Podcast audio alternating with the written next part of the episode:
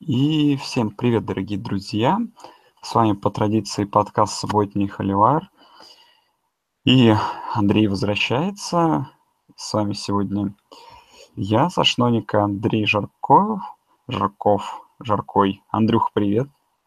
Привет, Саш, всем привет. Так, на тебя пока не было. У нас случилась супер бешеная неделя. Да. А, что ты ждешь от этой недели? Такого бешенства, конечно, не будет. Это очевидно. Ну вот у нас есть два крутых матча по вывескам. Если они ну, оправдают наши ожидания, то я уже, в принципе, буду доволен этой неделей. Потому что ничего такого крутого, как было на прошлой, я не жду уже, конечно. Так две недели подряд быть не может. Угу. Так, ну давай, наверное, по списочку. Сначала по самым интересным матчам пройдемся. А, первый из них – а, в первой волне играет... Или подожди, во второй. Или в первой волне Техас Оклахома Стейт играет. Первый. О, Техас Оклахома Стейт, верно, да. В 7 часов вечера по ABC а, в Техасе играют, собственно говоря, подопечные Хермана против очень заводной Оклахома Стейт. Ну, я тебе пока не был, Андрей, в принципе, Денису Сахарову в превью рассказал о том, что Техас мне нравится, да, как команда с характером. В принципе, может быть, они проиграли. Игры в этом году уже много, да, и отпустили в концовках, но тот факт, как они догоняли своих соперников, что в матче с Мэрилендом, да, пытались камбэчить до самого конца, что с USC практически вытащили мертвую игру, что с Оклахомой игру, которую полностью провалили в первой половине, они вытащили. А, и тут им Оклахома стоит такая же дома встречается, да, а, с, наверное, с более заводным нападением, чем у Оклахомы в целом, но это мы еще проверим. То есть мой сценарий на эту игру, что Скорее всего, Оклахома Стейт должна победить, но сделает это так же на тоненького, как и было, в принципе, неделю назад на битве Красной реки. А, какие-то выходы для Техаса. Наверное, самый большой главный выход для Техаса – это в атаке быть чуть-чуть более результативным, потому что вот матч с Аризоной Стейт, первая половина с Южной Калифорнией, матч с Оклахомой в первой половине, да, показывает, что пока что у подопечных Хермана есть определенненькие проблемы с нападением, с набором очков, и, наверное, все-таки нельзя этого позволять. То есть защита работает, защита стоит, и, в принципе, из нападения включается. Но порой нападение включается слишком поздно, а включить они чуть раньше, все было бы хорошо. Андрей?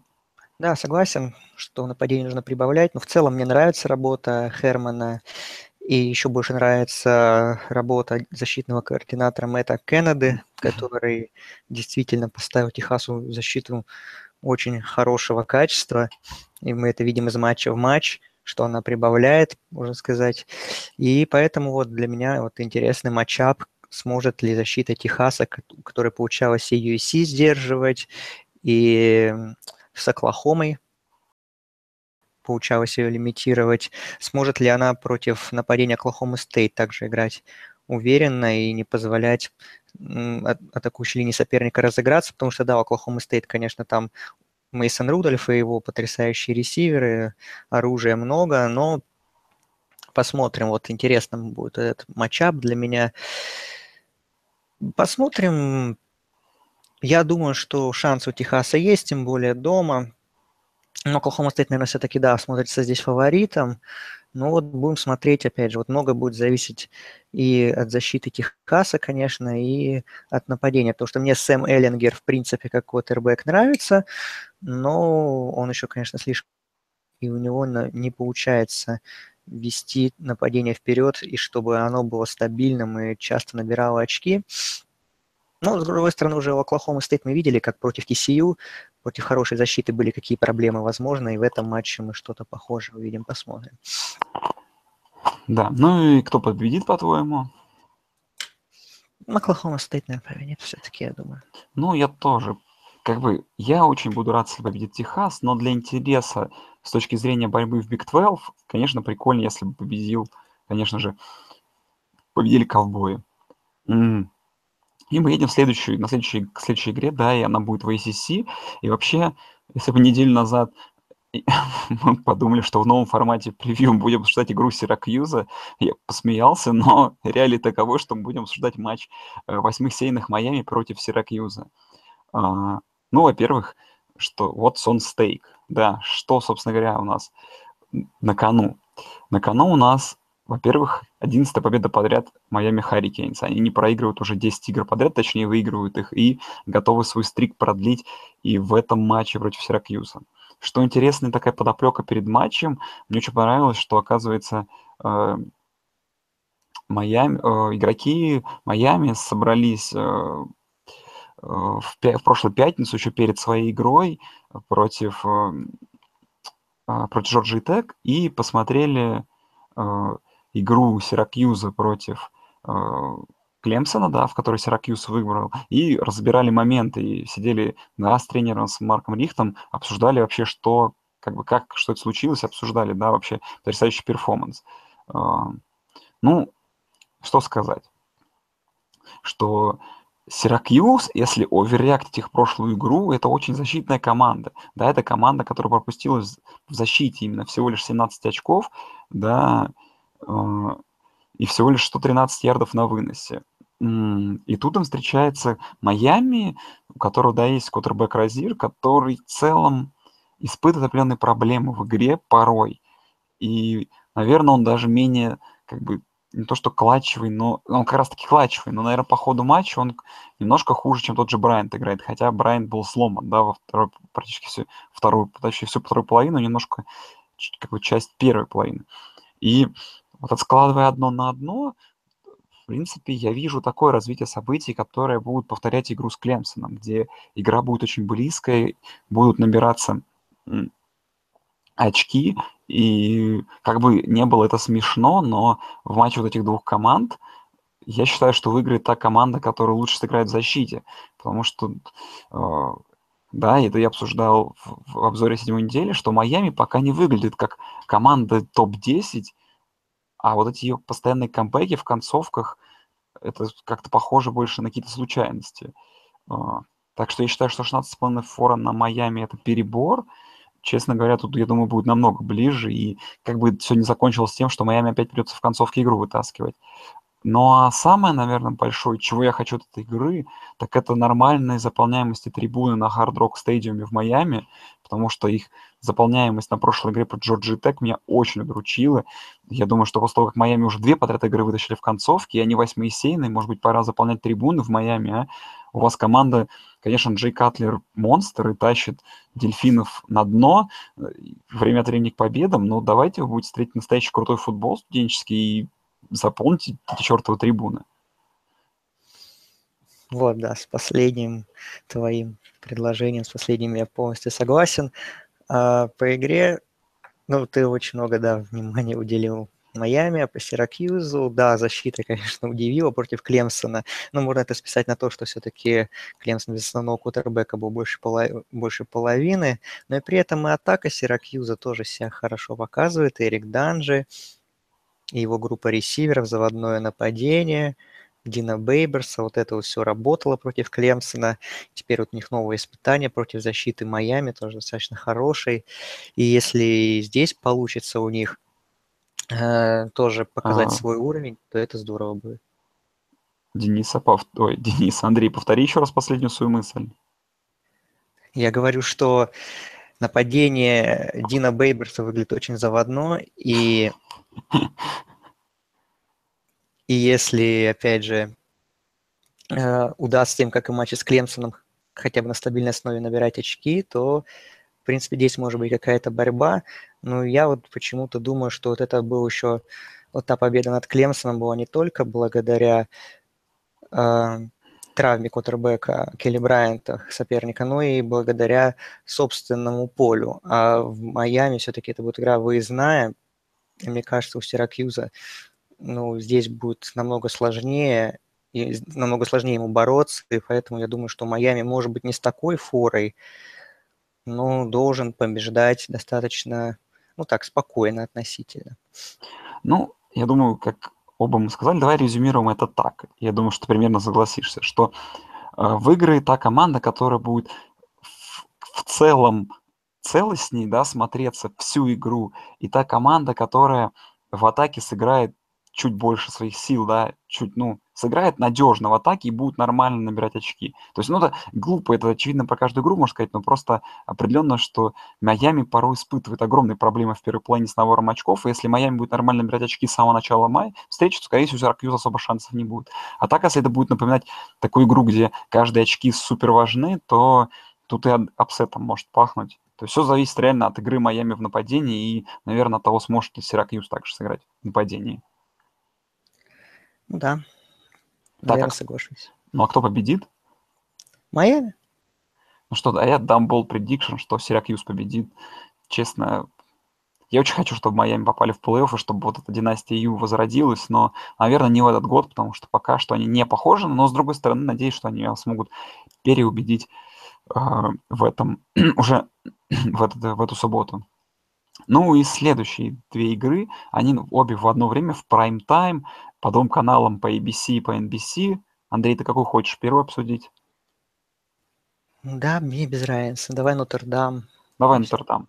Ну, это одно из таких тоже крутых райвелри в истории футбола, и это команды, которые играют каждый год, хоть они не в разных конференциях. Речь о матче Нотр-Дама с Южной Калифорнией, 13 и 11 сейна играет. И я не буду давать особую аналитику этой игре, я скажу такую подоплеку, что Нотр-Дам, которую мы как-то списали со счетов и забыли уже после второй недели поражения от Джорджии, на самом-то деле пока что проиграл э, топ-4 команде, и им еще предстоит играть с тремя, ну, с тремя на данный момент сейными командами. Потом нет. И среди этих игр Южная Калифорния, NC State, Майами, Флот, Стэнфорд, это очень-очень сильные соперники, и Айриш, который закончит 11-1, точно попадут в плей-офф. Потому что за счет истории, за счет вообще суперсложного календаря, потому что на остаток сезона, вот на оставшиеся матчи, у них самый сложный календарь в NCAA. И это, впрочем, неудивительно с такими соперниками. Так что вот о чем я. Это первая подоплека. Вторая подоплека будет смешно, а такой вариант есть, что Нотр-Дам выиграет в этой игре, и USC станет командой с двумя поражениями. И это, скорее всего, превратит э, расклады в Pac-12 в такие, что в, в Pac-12 все команды будут с двумя поражениями, будет чемпион с двумя поражениями. Потому что USC, возможно, обыграет в финале какой-нибудь Вашингтон с одним поражением. То есть это мы тоже рассматриваем под, под таким вариантом. Поэтому эта игра, хоть так рано, она очень много вообще скажет о шансах, что одних, что других на плей да и в целом, как бы это супер крутой матчап, и посмотреть, как на, на тот же USC, наконец-то на нормальном выезде против сильной программы тоже стоит довольно дорогого потому что пока что э, выезд да, в Калифорнию был более-менее успешен, а выезд э, в Вашингтон Стейт, ну, вы все сами помните. А по игре, не знаю, я в вагоне хейтеров Дарнольда, и я, честно, прям просто всей душой буду болеть за Нотр-Дам. Э, то есть UC определенно не играет нападение, наверное, не так заводно, как от них хотелось, а да, ирландцы очень хороши, набирают в каждом матче там за 30, а то и за почти за 40 очков. А, исключение матч Джорджии, но сами знаете, что за, за команда Джорджия вообще в этом году. А, это первый прайм-тайм, игра для них вот именно такая важная по NBC, по национальному телевидению. Просто подопечный, да, Брайанта, ой, боже мой, Брайанта, Келли просто обязан, да, идти вперед, громить своих соперников. А, и я почему жду этой игры? Потому что Нотр-Дам я в этом году особо не видел, наверное, только Джорджи. И хочется очень сложить о них какое-то да, ощущение, потому что, ну, всякие победы над Майами Агая, над Северной Каролиной, которая в этом году не очень, даже над Мичиган Стейтом, это скорее пока так, какие-то разминки. А вот настоящая первая игра, и мы, наверное, вот узнаем, что же это за ирландцы вообще. Ну, я видел Нотр-Дам два матча. Ну, собственно говоря, самых важных. Ну, из Джорджии, да, если мы помним, что, в принципе, была равная игра и не получилось, то с Мичиган Стейт все очень уверенно было для ирландцев. У Нотр-Дама очень, мне кажется, хорошие шансы выиграть. И я даже думаю, что они победят. Потому что мне, во-первых, нравится их квотербек Вимбаш, неплохой парень. Считаю, что у Нотр-Дама одна из лучших линий нападения. А, а, а, очень неплохой running back Адамс и отличная группа ресиверов. Но и при этом защита у Нотр-Дама тоже себя показывала уже в том же матче с Мичиган Стейт. Да, мы можем сказать про уровень нападения Мичиган Стейт, который, ну, мягко говоря, сомнительный. Но, тем не менее, все равно Ирландцы в той игре сделали очень хороших защитных play ев, там перехваты, фамблы провоцировали, то есть там тоже есть хорошие, талантливые игроки. USC мне в этом сезоне вообще разочарован я по полной программе. Да, я перед сезоном ждал, что у них где-то будут проблемы, но тем не менее не в таком количестве, потому что вот по сути вот уверенная победа у них была в этом сезоне, ну, наверное, только над Орегон Стейт, но это понятно, ладно, и над Стэнфордом потому что даже западным Мичиганом были определенные проблемы с Калифорнией, ну, не говоря уж о Техасе и о Юте, где ну просто реально отскочили троянцев в обеих играх. Вот для них это тяжелый выезд, для Дарнольда очередное испытание в прайм-тайм. С Ютой мне, в принципе, понравилось, как он сыграл, более-менее неплох был, но здесь все-таки, я думаю, будет ему намного сложнее. И для UFC этот матч, он, конечно, в плане перспектив именно конференции он ни на что не влияет. Но я думаю, все равно как бы с победой в дивизионе там все понятно.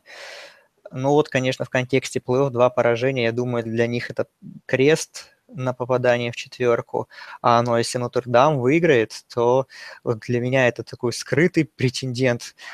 Ну, для меня это сейчас претендент на новогодний боул пока, но если они выиграют, то уже можно их как и такого теневого претендента на плей-офф рассматривать.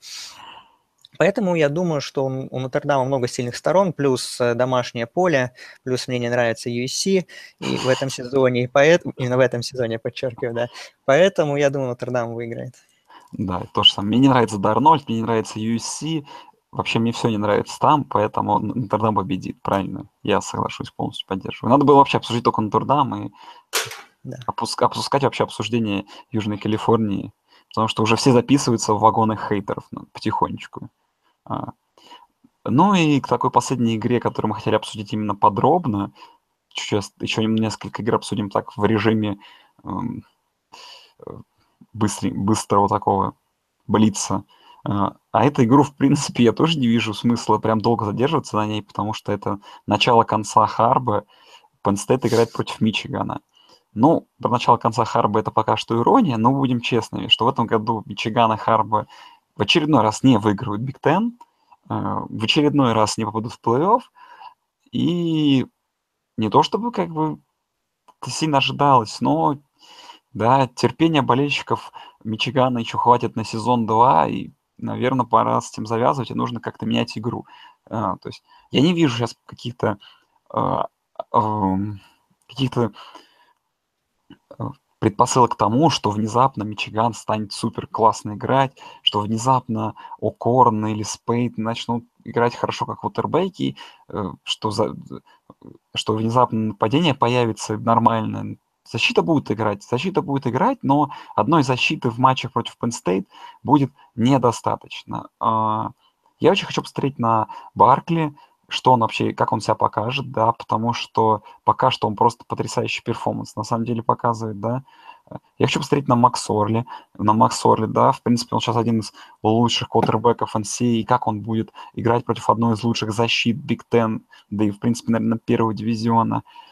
И я хочу посмотреть на Окорна на выезде, при чужих трибунах, при таком жестком давлении, под который, да, он не справился, про там плохая погода, но в целом он тоже не справился и дома в матче против Мичиган Стейт. А, на прошлой неделе к Окорну еще больше проблем, сколько у него там, 10 из 20 на 60 ярдов. То есть хочется увидеть не только один сплошной вынос от Мичигана, но и хотя бы какую-то пасовую игру, потому что не хватит uh, только одного выноса в матче против Penn State. Но я так скажу, что я прогнозирую, что игра будет в таком ключе. Очень э, время от времени уверенно будут набирать идти по полю футболисты Penn State и набирать свои тачдауны, филдголы. Мичиган на это не сможет постоянно отвечать, и отрыв от 9,5 очков, он так потихоньку будет расти, и, наверное, все к концу матча придет там к двум, там, к 10-14 очкам, а может быть даже и крупнее. Я, честно, не вижу ничего, за счет чего Мичиган в этой игре выиграет. Только, не знаю, если там защита будет стоять на смерть и сыграет на ноль, да, в таком случае... Э, и то не факт, что выиграют. И то не факт, что выиграют, да, потому что там какой-нибудь, э, ну, не знаю, на спецкомандах да, тачдаун пропустит, потому что тут же, да, Баркли вроде бы на спецкомандах порой хорош. Поэтому, ну, реально тут, чтобы Мичиган победил, должно защита просто, которая так потрясающе играет, сыграть еще выше головы и реально пропустить очень мало очков, а нападение должно набрать, ну, больше там 17-20 очков в такой близкой игре. Да, и Total 45 нам об этом, в принципе, и говорит. Ну, защита Мичигана, наверное, должна сыграть хотя бы на уровне Айовы, которой удалось нападению Penn State доставить проблемы огромные – ну, я все-таки те проблемы связываю больше с тем, что для Penn State там была игра выездной, а мы знаем, как в Айве играть тяжело. А тут будет домашняя игра при вот этом белом море болельщиков, больше 100 тысяч. То, то есть это еще один плюс для Penn State. Мичиган, ну, я даже не знаю по нападению, что сказать. Ну, Каран Хайден, конечно, выдал крутой перформанс против Индианы. Но в, у команды просто нет квотербека, это печально, это печально очень выглядит, и без квотербека вы Penn State не обыграете, только за счет одной защиты. Это, это сделать невозможно.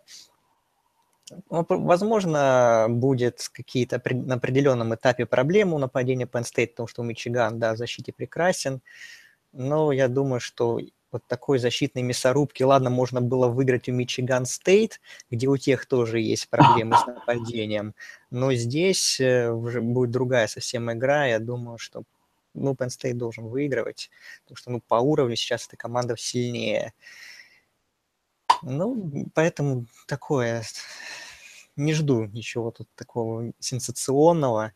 Думаю, что Нитани Лайнс победят ну и будут готовиться уже к выезду в Коламбус. У них вот сейчас вот такой у них период сложный, когда важные игры Open State, вот, которые определят их вообще судьбу и шансы на победу в конференции. Ну и кто победит, Андрей? Ну, Penn State, ну, видимо, скажет. Ну да, я даже Bold Prediction не стал, не стал бы не стал бы квартиру ставить на это определенно. Ну и давай в режиме Блица обсудим пару игр. И первая игра это в первой волне. Игра, которая в начале сезона мне казалась одной из лучших вообще, все, э, одной из лучших э, по интриге и по накалу, и по, да, по борьбе за плей-офф в сезоне, но такого, такового не стало, потому что обе команды подходят к этому матчу с тремя поражениями. Это игра Флорида Стейт и Луивилля, но тем не менее я считаю, что это, возможно, правда будет одна из лучших игр сезона. Хотя, наверное, вряд ли, потому что Флорида Стейт не так сильна в нападении. Я очень хочу быстренько сказать про Луивиль. Я даже поддержу Рус Валер, который брат Влада Валера. Я тебя поддержу очень сильно, потому что Руслан каждый раз горит на плей-коллинг Луивиля, горит вообще на руковод... на тренерский штаб Луивиля. И честно хочу сказать, что вот прошлый матч против Бостон колледжа это очередной показатель, как Ламар играет вопреки. То есть все, кто считает, что Ламар не тот, посмотрите, как Ламар играл хотя бы с Бостон колледжем. Он в одиночку тащил это донное нападение по полю. Он, его били, ему не давали ничего делать. Он вырывался из конверта, бегал, просто кидал невероятные пасы под невероятным давлением. И все это успешно, и постоянно камбэчил, пока защита пропускала какие-то бездарнейшие тачдауны от Бостон колледжа, который по итогу набрал 40 с лишним очков. Просто парень в одиночку пытается выигрывать игры для этого, игры для этого колледжа. Я считаю, что это реально сейчас топ-1 квотербек. Это намного лучше, чем кто бы...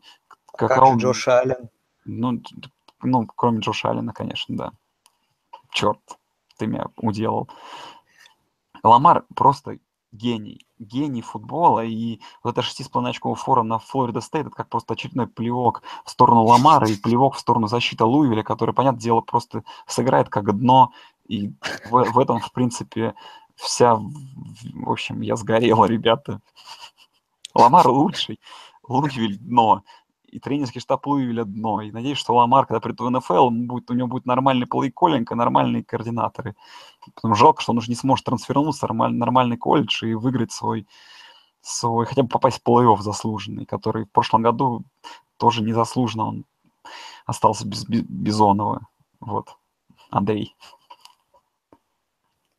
Ох. Да, не знаю, честно говоря, матч для меня потерял какой-то интерес. Вообще обе команды играют плохо. Ну, Ламара, ладно, вычеркнем. И вычеркнем еще защиту Флорида Стейт, которая тоже местами что-то показывает. Ну вот для Ламара будет очередное испытание. Его, наверное, опять будет страшно бить там, не знаю. Опять для него тяжелая игра, и, наверное, на своих плечах он постарается вытащить. Наверное, фора на Флориду Стейт из-за того, что она дома играет такая, она идет фаворитом. Так для меня это равные команды абсолютно, и, честно говоря, мне вообще все равно, кто победит. Все равно они уже ни на что не претендуют. Хотя вот если у Флориды Стейт или у... Хотя и да... А, у них тоже три поражения. Но если у кого-то будет уже четыре, то там в bowl бы попасть. Особенно это Флорида Стейт касается, который еще с Клемсоном там впереди у них игра, и еще там какие сложные матчи. Поэтому игра, с одной стороны, важная для обеих команд, но с другой она вообще ничего ни, на что уже не, глобально не повлияет, ну, чисто вот для нашего какого-то интереса. Но на перформанс Ламарчика можно посмотреть. А, так, к следующей игре во второй волне Seconds CBS. Супер крутая игра, потому что за последние лет 100 это самая большая фора в матче. Мы про Алабаму Теннесси. Фора на Алабаму дома минус 36 очков. А, ну, Теннесси на прошлой неделе пробили очередное дно уже на матче Теннесси Тайтанс. Плакат о том, что нужно увольнять Бутча Джонса тренером Теннесси. И как бы для меня тут просто, просто показатель, что надеюсь, что Алабама реально устроит просто полную жесткую вынос тела, чтобы, по прям после матча его прям выпнули с поля. Желательно, чтобы счет был в районе 59-0. Вот мой прогноз. Потому что это просто позорище, во что превратился Теннесси, особенно в этом году. Это стыдно и грустно. Ничего не могу добавить. Тот случай, когда, тот редкий случай, когда желаешь победе, победы Алабамы разгромной максимально, чтобы уже прекратились эти мучения Теннесси. Да, и классная была статья. Ну, типа, вот подводочка была на по-моему, на SB о том, что это самая большая фора в истории, и там что лучше сделать болельщикам Теннесси в субботу? Ну и там съездить на рыбалку, навестить родственников, попить пивка и что-то погулять в парке, типа чем заниматься в субботу. Ну, я, да, надеюсь, что э, болельщики Теннесси не будут смотреть эту игру, потому что вот их мне искренне жаль, в отличие от Бача Джонса, если честно. Это, это еще, ну да, вот просмотреть игру тоже был, там будет еще на этой неделе матч TCU э, и Канзас, мы его не стали брать. По понятным, по понятным причинам. Ну, просто эта игра будет в прайм-тайм на Фоксе. Вот, и когда болельщики Канзаса э, об этом узнали, там в соцсетях они писали, боже, за что? Ладно-то на наш позор, там смотрят какие-то там по кабельным каналам, а тут на наше унижение, типа, будет смотреть вся страна. Вот. Так, ну поехали к следующей игре. Вообще ты выбрал ее. Вашингтон Стейт, э, Колорадо. Видимо, Андрей подавал это под смыслом, ну, выбирал эту игру по обсуждению в смысле того, что он хочет сказать, во что, как, как, как бы Люк Фолк придет в себя после того, что да, произошло. Да, только из-за этого, конечно, только да. Из этого. Ну, не, ну, в целом игра интересная, но в 5.45 утра, опять же, супер поздняя ночная игра, а, так что есть тут с чего а, опять тренером команд Pac-12 ругаться, но в целом я думаю, что выиграет Вашингтон стоит довольно уверенно. Да, но надо просто сейчас немножко перестроиться, забыть про это поражение, да, и продолжать выигрывать, потому что, в принципе, у них еще довольно сложный календарь, и победа в конференции все равно их отправит в плей-офф. Так что Люку Фолку и компании не нужно вообще руки опускать. Тут все в их руках по-прежнему. Ну, поражение было, но оно забудется через пару недель в случае хороших перформансов. Ну да, вот только из-за фолка и вот за Вашингтон Стейт сделать ли не баунсбэк, только из-за этого можно смотреть. Просто нужно было какую-то игру из Pac-12 взять, а что-то, ну, кроме USC Нотр-Дам, а, тут больше как-то скудная неделя на интересной вывеске в Pac-12. Согласен с тобой. Ну и последняя игра, которую мы хотим обсудить, это во второй волне в 10.30 вечера по Москве. Флот играет с Центральной Флоридой. Флот, который на прошлой неделе в матче с своими соперниками из э, Мемфиса в хорошей игре на выезде проиграл с счетом 30-27, там, да, в самой концовочке проиграли, такая добротненькая игра получилась. Теперь они едут к тому, тому самому, той самой стороне Флориде, которую мы обсудили буквально э, пару... По-моему, дома же играют. Пару, да, Флот играет дома в Анаполисе, в Мэриленде, на своем поле.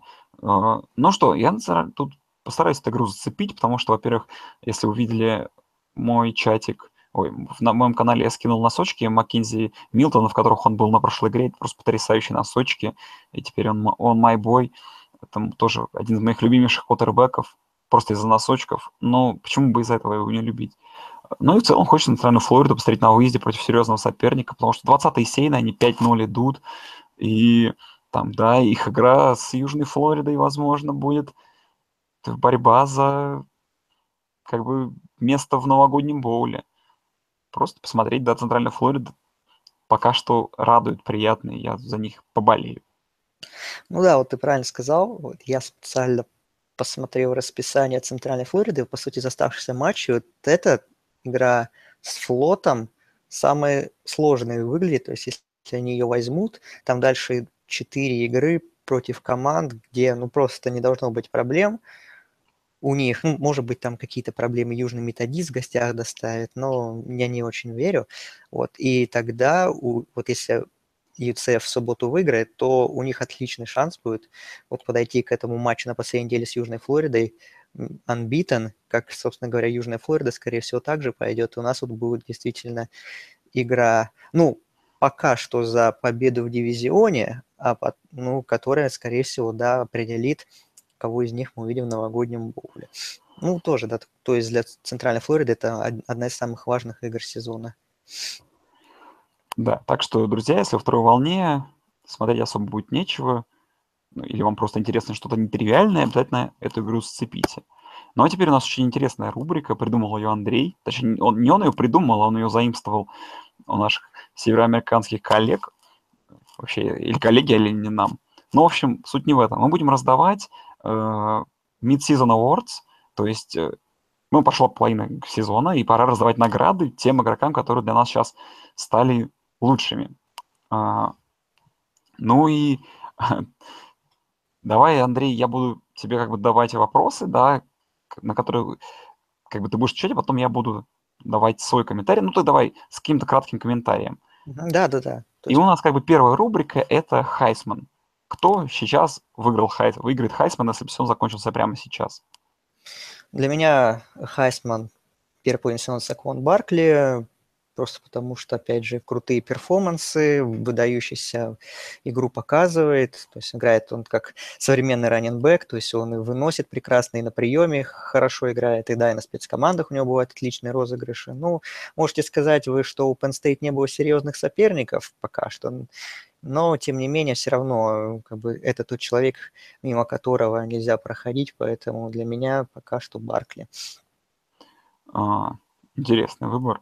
Э, ну, не то, что интересно, ожидаемый, потому что я думал, что поведешься на хайп, а я поведусь на хайп, я поведусь на моего пацана, это Брайс Лав, парень, который просто в одиночку тянет Стэнфорд э, к победам, причем очень уверенным в последнее время победам, и парень, который в среднем имеет больше 10 ярдов за попытку на выносе, и какие-то просто потрясающие перформансы из матча в матч показывает. Наверное, по совокупности сложность соперника Стэнфорда он когда больше заслуживает Хайсмана, ну, по моему мнению, потому что это на то они и mid-season award, что потом время расставит. Но вот если бы закончился он прямо сейчас, я бы Брайсу Лаву вручил бы ветвь. Ну, для меня второй, да, то есть тоже. Так, тоже вторая рубрика, на самом деле, она очень сложная, потому что мы с этими командами особо не следим, и Андрей решил ее выбрать, так что давай попробуем ради интереса, потому что люди, которые слушают подкаст, наверное, тоже не знают. Хайсман среди игроков группы 5 конференции. То есть, да, Хайсман не из Power 5 колледжей. Кто лучший игрок сейчас там? Ну да, ну потому что как бы те, игроков из, Power, из группы 5 никто не замечает особо, они тоже заслуживают своего внимания, мы поэтому решили их предоставить пару минут славы в нашем подкасте, поэтому для меня Хайсман группа Five это уже человек, это человек, которого ты уже упоминал в подкасте, квотербек с замечательными носками, Маккензи Милтон, квотербек Центральной Флориды. Не сказать, что он там супер как-то выделяется, как, например, тот же Рашад Пенни из San Diego State, running back, ну, просто для меня он действительно хороший образец надежного квотербека. То есть он практически не ошибается, у него отличное соотношение пасовых тачдаунов к перехватам. И поэтому вот Милтон – это один из творцов нынешних, нынешнего успеха Центральной Флориды, поэтому вот я бы вот выбрал бы его, например, а не какого-нибудь Квинтона Флауэрса, который хоть и там Ламар Джексон на минималках, но играет хуже, чем я лично ждал, например. А, ну, я тоже хотел сказать, да, Милтона, но я немножко по-другому скажу. Раз мы эту команду уже обсуждали в подкастах, и мы вам представляли этого человека как второго Данеля Памфри, то пусть это будет код раннинбэк Сан-Диего Стейт Рашат Пенни, который, правда, хорош. А, в принципе, у него в среднем за игру 168 ярдов да, хоть и, ну, Mountain West на то и Mountain West, но тем не менее это как бы на то он и Хайсман не группов, ой, команд группов 5, что там как бы перформансы серьезные и циферки большие. А, следующий наш опрос – это лучший игрок в защите и Андрей, кто твой лучший игрок в защите?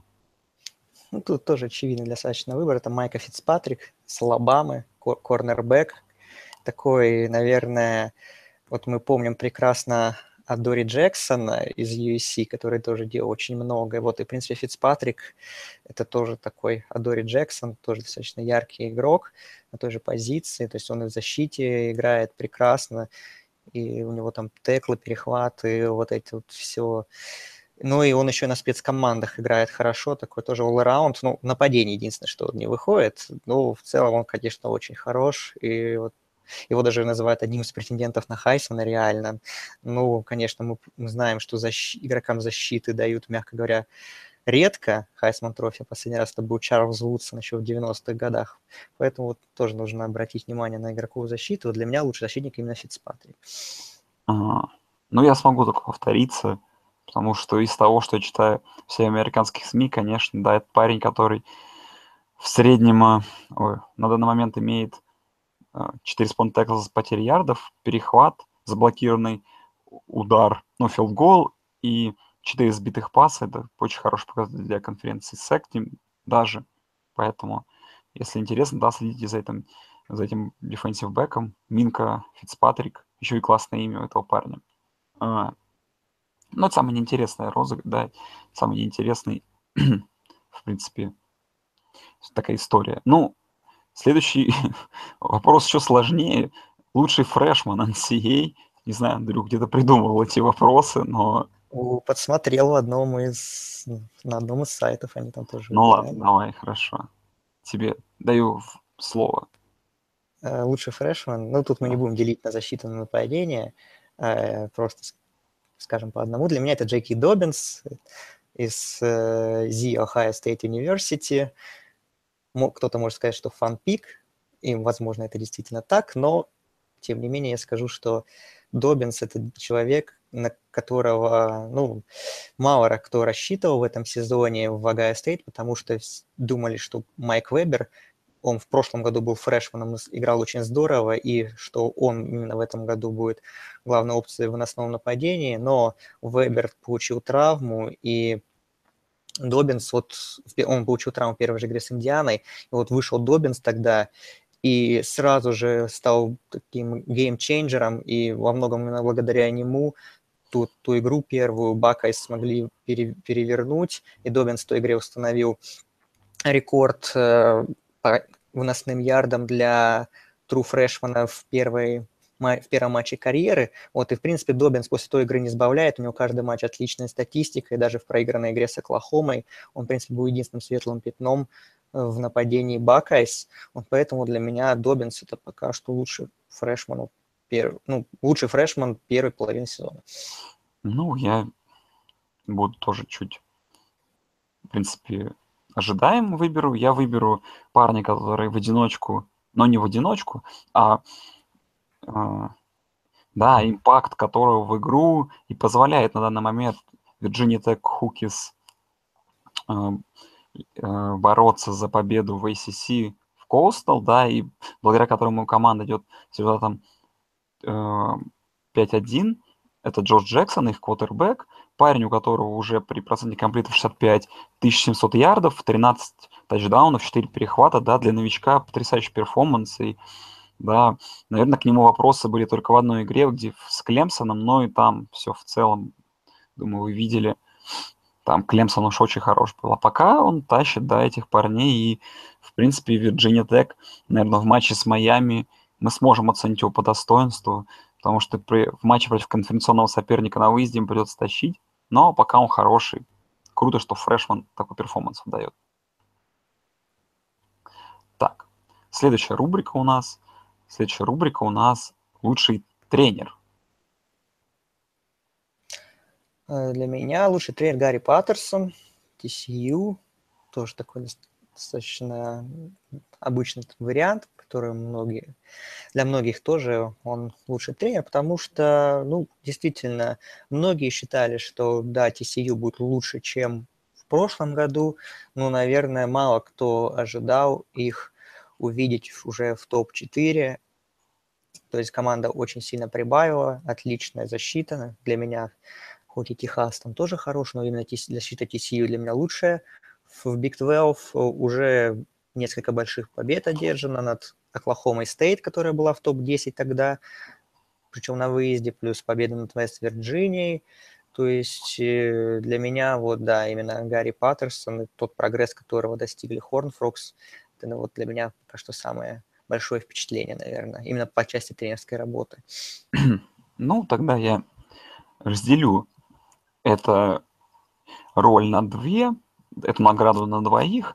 Ну и по большей части ее заслуживает Кирби Смарт из Джорджии, который очень хорошо работу в этом проводит на данный момент, да, бульдоги очень хорошо идут по сезону, не проиграли пока что, и их игра как бы радует, и, в принципе, выносят всех своих соперников они довольно уверенно, за исключением игры с Нотр-Дамом, но победа там тоже есть победа, и кого волнует, как она была.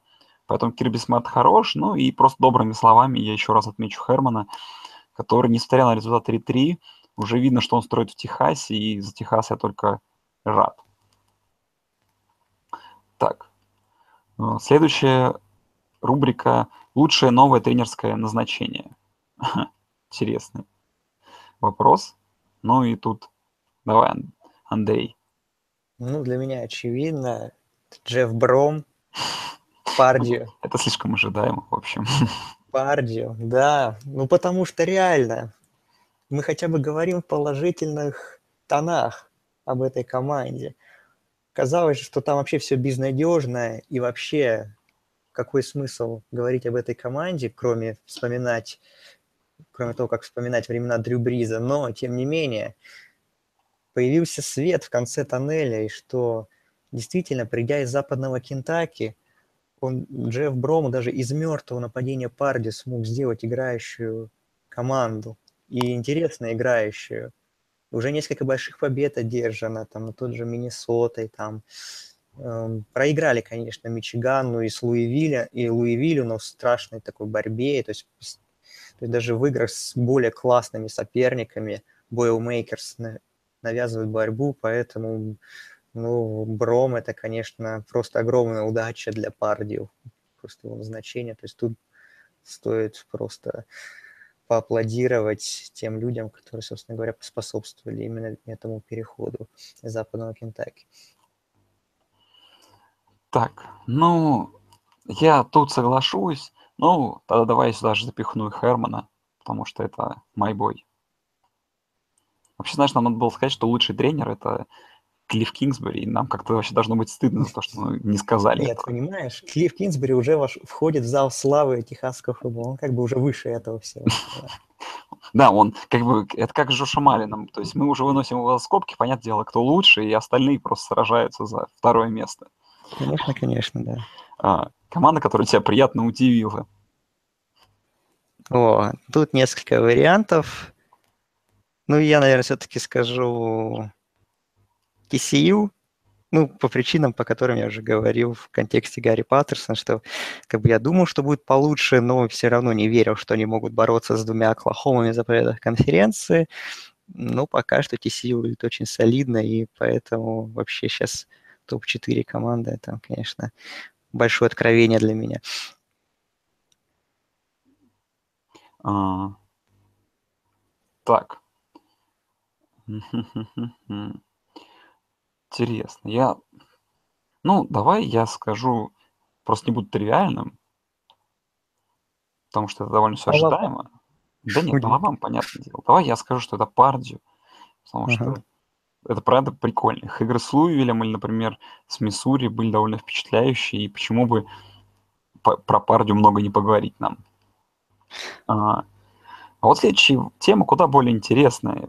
Команда такого глубокого падения, от которой ты не ждал. То есть команда, которая реально приятно не удивляет в этом году, и тут прям бесконечный наверное, выбор есть. Так что давай, Андрей, на ком давай попробуем выбрать по одной команде, сделаем, усложним задачу.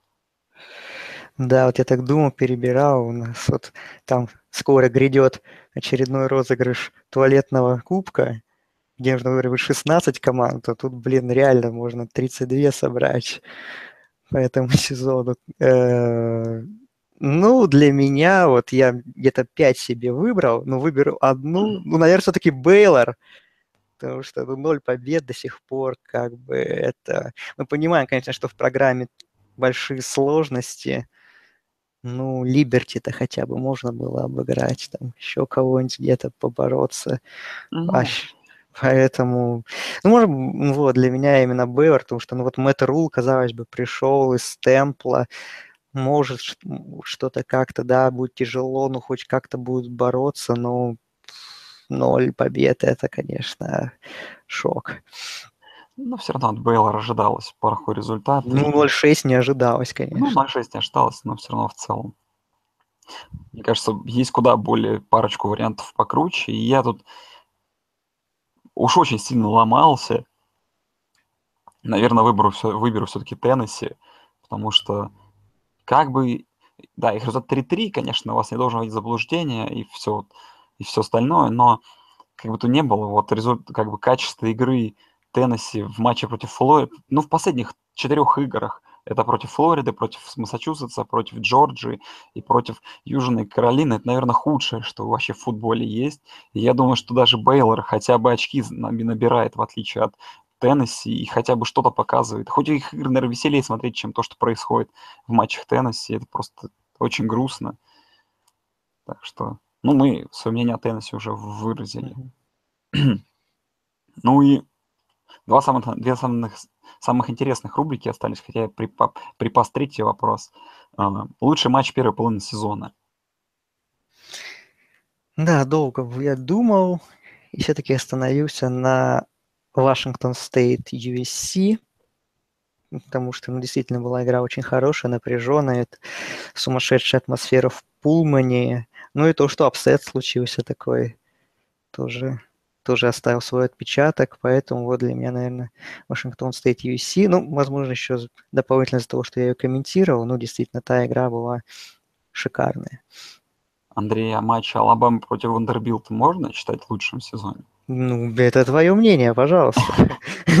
Нет, ну, у меня тоже как-то а, тут... Я между парой игр ломался и захожу так, что такую подводочку скажу, что, наверное, грустно мне от того, что есть много крутых матчей, но вот матчи, как там с какой-нибудь сумасшедшей концовкой, но вот матч, чтобы я сейчас сказал, вот этот матч был лучший, как-то выделить мне, ну, реально тяжело.